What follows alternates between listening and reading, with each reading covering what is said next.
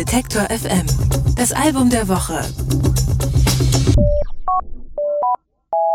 Zwei Jahre nach ihrem Break-up-Album Vulnicura ist Björk bereit für eine neue Liebe. Deswegen wurde ihr zehntes Album Utopia nicht ganz ernst gemeint als Tinder-Album angekündigt. Online-Dating und Schmetterlinge im Bauch sind aber natürlich nicht alles. Auf Utopia geht es um einen Neuanfang auf persönlicher, aber auch auf gesellschaftlicher Ebene. Und daran lässt uns die isländische Avantgarde-Pop-Künstlerin teilhaben. Anke Behlert stellt das Album vor.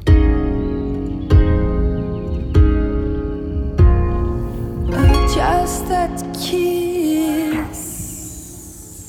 Sich gegenseitig Songs e-mailen, ein Mixtape aufnehmen, das aufregende Gefühl des ersten Kusses. Wenn es ums Verliebtsein geht, unterscheidet sich Björk Gudmundsdottir nicht vom Durchschnittsmenschen. Auf dem letzten Album Vulnicura hat sie die hässliche Trennung von ihrem Partner Matthew Barney verarbeitet. Dieses schmerzvolle Kapitel ist nun abgeschlossen und Björk ist bereit, das nächste aufzuschlagen.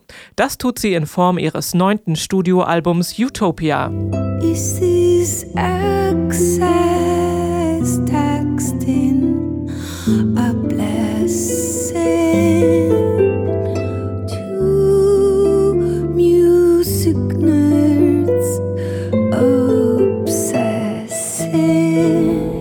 Björk ist bekannt für ihre Affinität zur Natur. Geschrieben hat sie die neuen Stücke in einem Haus etwas außerhalb von Reykjavik, durch dessen riesige Fenster man auf die überwältigende isländische Landschaft schaut. Da überrascht es nicht, dass man auf Utopia als erstes Vogelgezwitscher hört.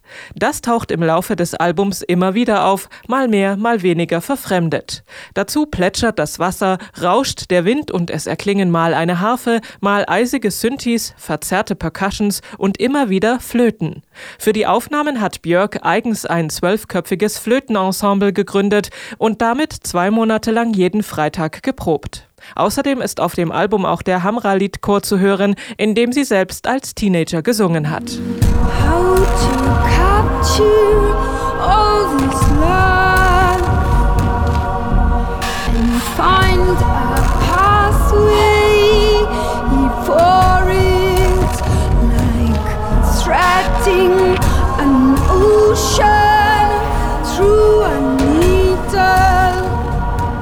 Wie schon beim Vorgänger hat Björk wieder mit dem venezuelanischen Produzenten Arca zusammengearbeitet.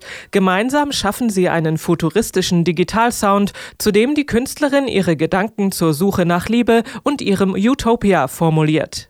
Ihre Texte sind zwar von persönlichen Erfahrungen inspiriert, wie zum Beispiel bei dem Song Sumi, in dem es um den Sorgerechtsstreit mit ihrem Ex-Partner geht. Aber sie deuten auch immer in die Gesellschaft als Ganzes. Männer haben Frauen und auch anderen Männern schlimme Dinge angetan, aber jetzt ist es Zeit nach vorne zu schauen und die alten Flüche hinter sich zu lassen, damit die nächste Generation unbelastet davon aufwachsen kann. Sumi, Sumi, Sumi.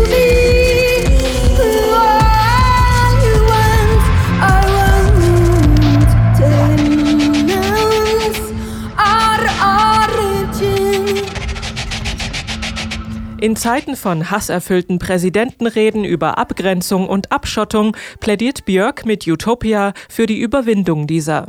Es ist ein Manifest für eine positive Sicht auf die Zukunft und gleichzeitig eine Handlungsanweisung, diese Zukunft aktiv zu gestalten.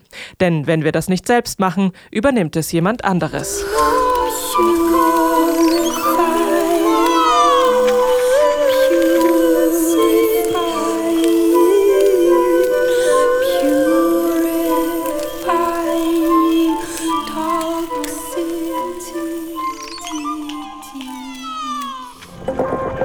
Alle Beiträge, Reportagen und Interviews können Sie jederzeit nachhören im Netz auf detektor.fm.